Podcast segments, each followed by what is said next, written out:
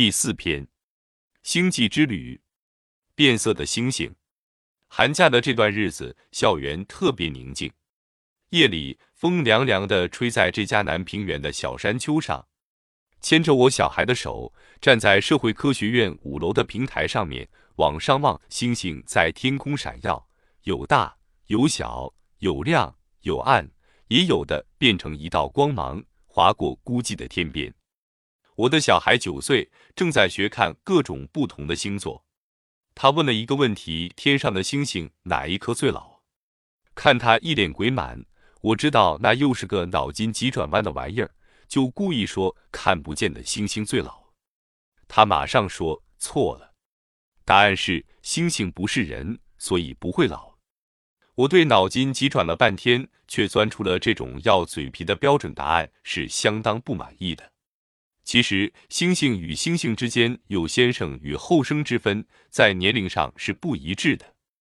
而且，在一群星群的环状排列中，由中心到外环是越到外沿年纪就越大的星星。这种星群由外到内产生新星的想法，在一九六二年就由三位观文学者提出。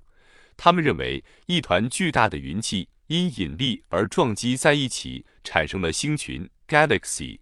最先形成的一颗星总是在最外围，但他们却没有证据来支持这个假说，因为在当时根本没有一部清晰度够明亮的天文望远镜可以用来探讨这样的问题。年轻的星球发出蓝光，年老的呈现红光。三十五年后，支持他们这三位先知先觉的说法的证据终于有了。那一台随着人造卫星升到外太空的哈勃太空望远镜，尽管其主要镜片因当初安装错误而无法送回更清晰的影像，但太空署的工作人员仍可从相片判定颜色的差别。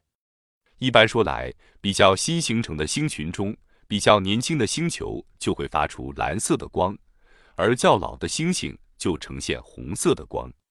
假如前述三位学者的推论是正确的，则望远镜所看到的那环状的星群应该为外红内蓝的影像。太空署的科学家就在地面上控制着哈勃天文望远镜，他们把宽视野天文摄影机的镜头对准了一百亿光年外的那一堆星群，学名为五三 W 零零二。果然不错，画面上所照到那一群星星，外环边缘确实是红的。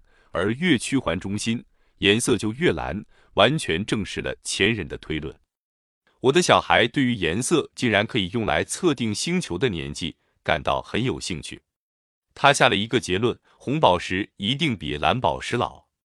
我不知道他对不对，只有再去查书了。